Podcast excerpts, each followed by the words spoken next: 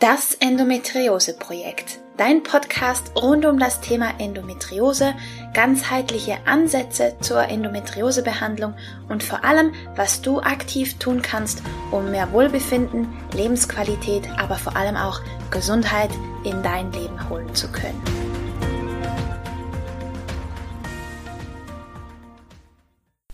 Hallo und herzlich willkommen zu einer weiteren Folge von Das Endometriose-Projekt. Ich bin Romina Skalko, ganzheitlicher Endometriose-Coach. Ich freue mich riesig, dass du mit eingeschaltet hast heute. Und heute möchte ich mich einer ganz spannenden Frage widmen, die mich per Mail erreicht hat. Und zwar, macht Endometriose dick?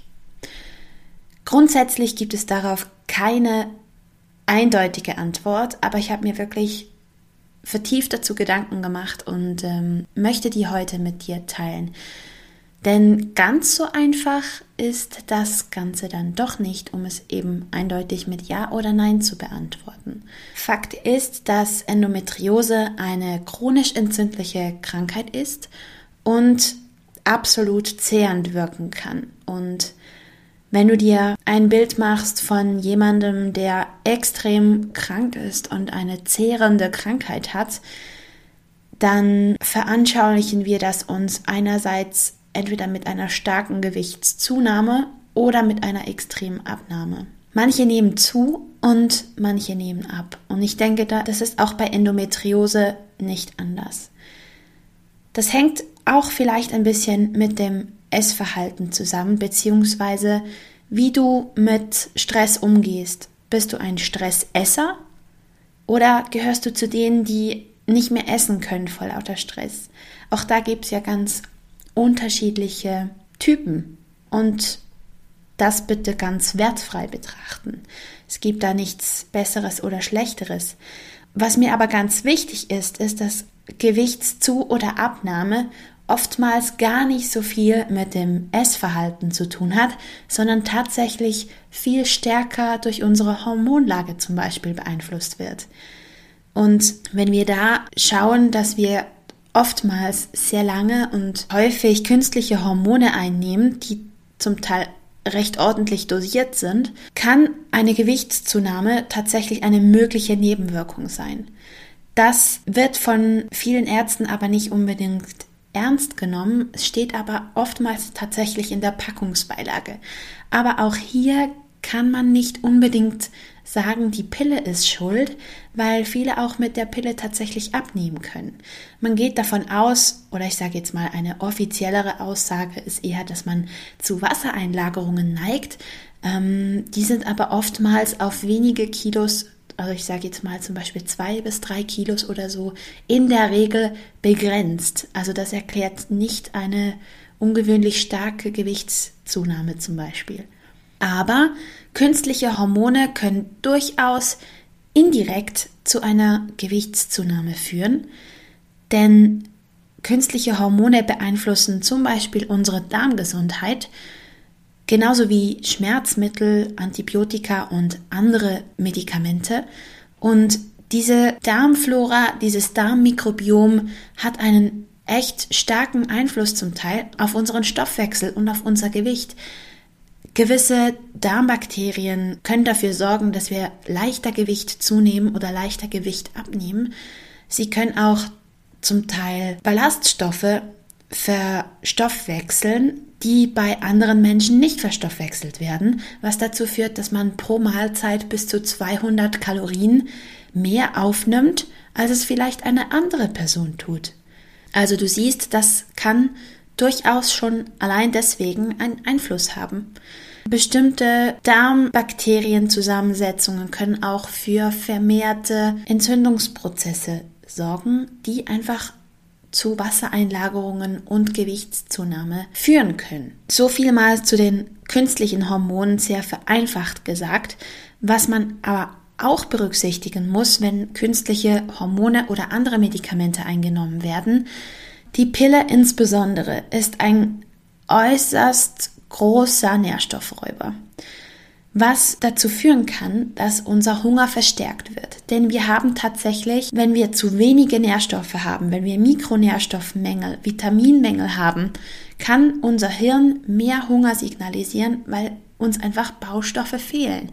Und wenn wir Medikamente vor allem über längere Zeit einnehmen, die uns diese wertvollen Nährstoffe und Bausteine rauben, fehlen sie unserem Körper, was zu einem gesteigerten Appetit und zu mehr Hunger führen kann. Also das ist ebenfalls ein indirekter Mechanismus, der dazu führen kann, dass künstliche Hormone und andere Medikamente übrigens auch zu einer Gewichtszunahme führen können. Die Endometriose selbst ist da auch nicht ganz unschuldig und kann uns da ordentlich mit auf die Waage reinspielen. Denn die Schmerzen und die chronisch entzündlichen Vorgänge in unserem Körper führen unter anderem dazu, dass Cortisol erhöht wird. Und das signalisiert einerseits unserem Gehirn, dass es nicht sicher ist. Und das hat einen klaren Effekt auf unser Gewicht, denn unser Körper gibt kein überschüssiges Gewicht ab, wenn es für ihn nicht sicher ist. Solange wir in diesem chronischen Überlebenskampf, in diesem Überlebensmodus drin sind, neigen wir dazu, Fettreserven zu behalten, weil einfach das Überleben im Vordergrund steht. Du musst verstehen, dass Abnehmen Gewicht abnehmen für den Körper tatsächlich an sehr, sehr, sehr tiefer Stelle steht auf der Prioritätenliste. Zu alleroberst ist Überleben angesagt. Und dann haben vielleicht andere Reparaturarbeiten ähm, Priorität. Dann hat unsere Fortpflanzung Priorität oder ja, keine Ahnung. Auf alle Fälle ist Abnehmen so ziemlich zu unterst wenn man unseren Körper fragen würde, was die richtige Reihenfolge ist. Und was sehr verständlich ist, ist, dass natürlich das mit unserem Kopf und unserem Wunsch von unserem Bewusstsein natürlich nicht unbedingt übereinstimmt. Denn wir fühlen uns oftmals natürlich sehr unwohl, wenn wir zunehmen und sind damit nicht unbedingt glücklich. Aber für unseren Körper hat das schlicht und einfach keine Priorität und das ist ganz wichtig zu verstehen dass wir erstmal ein gewisses Sicherheitsgefühl haben müssen und dass sich unser Körper sicher fühlen muss. Und deswegen ist es wichtig, auch da an der Stressreaktion zu arbeiten, unser Stressmanagement wirklich ins Auge zu fassen. Das ist ein ganz, ganz wichtiger und oftmals unterschätzter Faktor. Was das Cortisol aber auch noch macht, anstelle von einfach nur Unsicherheit zu vermitteln, ist tatsächlich, dass es auf unseren Hunger und Appetit einwirkt und das nicht ganz unspektakulär.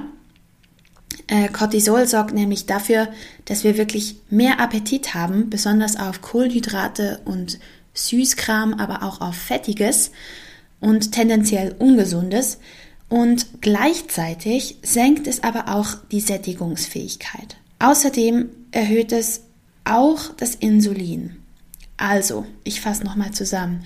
Es erhöht den Hunger und den Appetit. Das heißt, wir essen tendenziell mehr. Es senkt aber gleichzeitig auch die Sättigung. Das heißt, wir müssen mehr essen, um uns tatsächlich satt zu fühlen, haben aber auch gleichzeitig sowieso mehr Hunger und mehr Appetit. Und das auf tendenziell Ungesundes. Gleichzeitig erhöht sich das Insulin. Es wird mehr Insulin ausgeschüttet.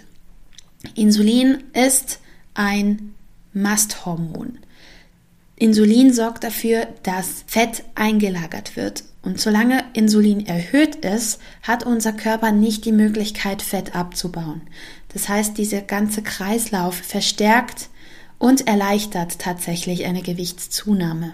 Du siehst, das spielt also ganz, ganz viel rein und das sind einfach nur mal diese Einflussbereiche von der chronischen Entzündung und von Hormonen zum Beispiel, die wir und Schmerzmitteln, die wir häufig einnehmen müssen. Und das ist einfach der Schluss, den ich ziehen kann, ist, dass es tendenziell aufgrund der Endo tatsächlich leicht sein kann, an Gewicht zuzunehmen. Aber eben, es muss nicht so sein. Es kommt ganz drauf an, was du für ein Typ bist tatsächlich.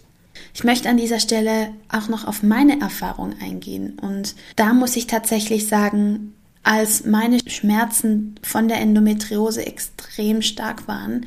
Also ich habe wirklich Schmerzen gehabt, die menstruationsunabhängig waren. Also ich hatte jeden Tag, den ganzen Tag Schmerzen und zwar echt auf, auf einem echt üblen Niveau. Und da war Essen für mich tatsächlich eine Bewältigungsstrategie, um mit den Schmerzen irgendwie umzugehen. Und so blöd das klingt, war vor allem viel Essen für mich etwas, das geholfen hat. Es hat irgendwie gegen die Schmerzen geholfen. Und das ist natürlich nicht förderlich für die Zahl auf der Waage, wenn viel Essen bei chronischen Schmerzen hilft. Und es ist auch extrem schwer, dieses Verhalten dann wieder auch abzulegen, wenn man die Schmerzen zum Beispiel in den Griff gekriegt hat. Also für mich war das tatsächlich so, dass mich das irgendwann in eine Essstörung manövriert hat.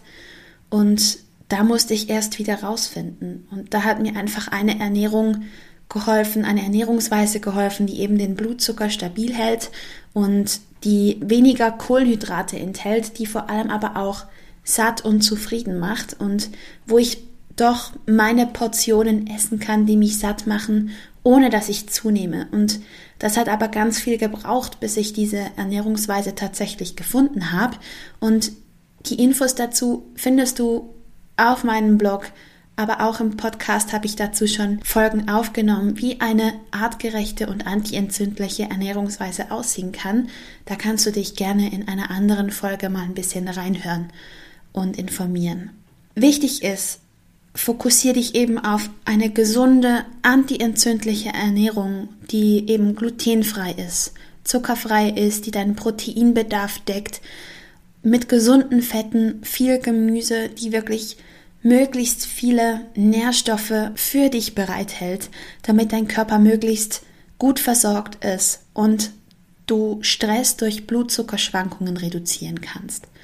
Also einerseits eben Blutzuckerschwankungen reduzieren, weil das Insulin dann auch runterkommt, so dass es deinem Körper äh, allein schon auf hormoneller Basis möglich ist, Fett abzubauen und eben gleichzeitig an dieser Stressreaktion zu arbeiten.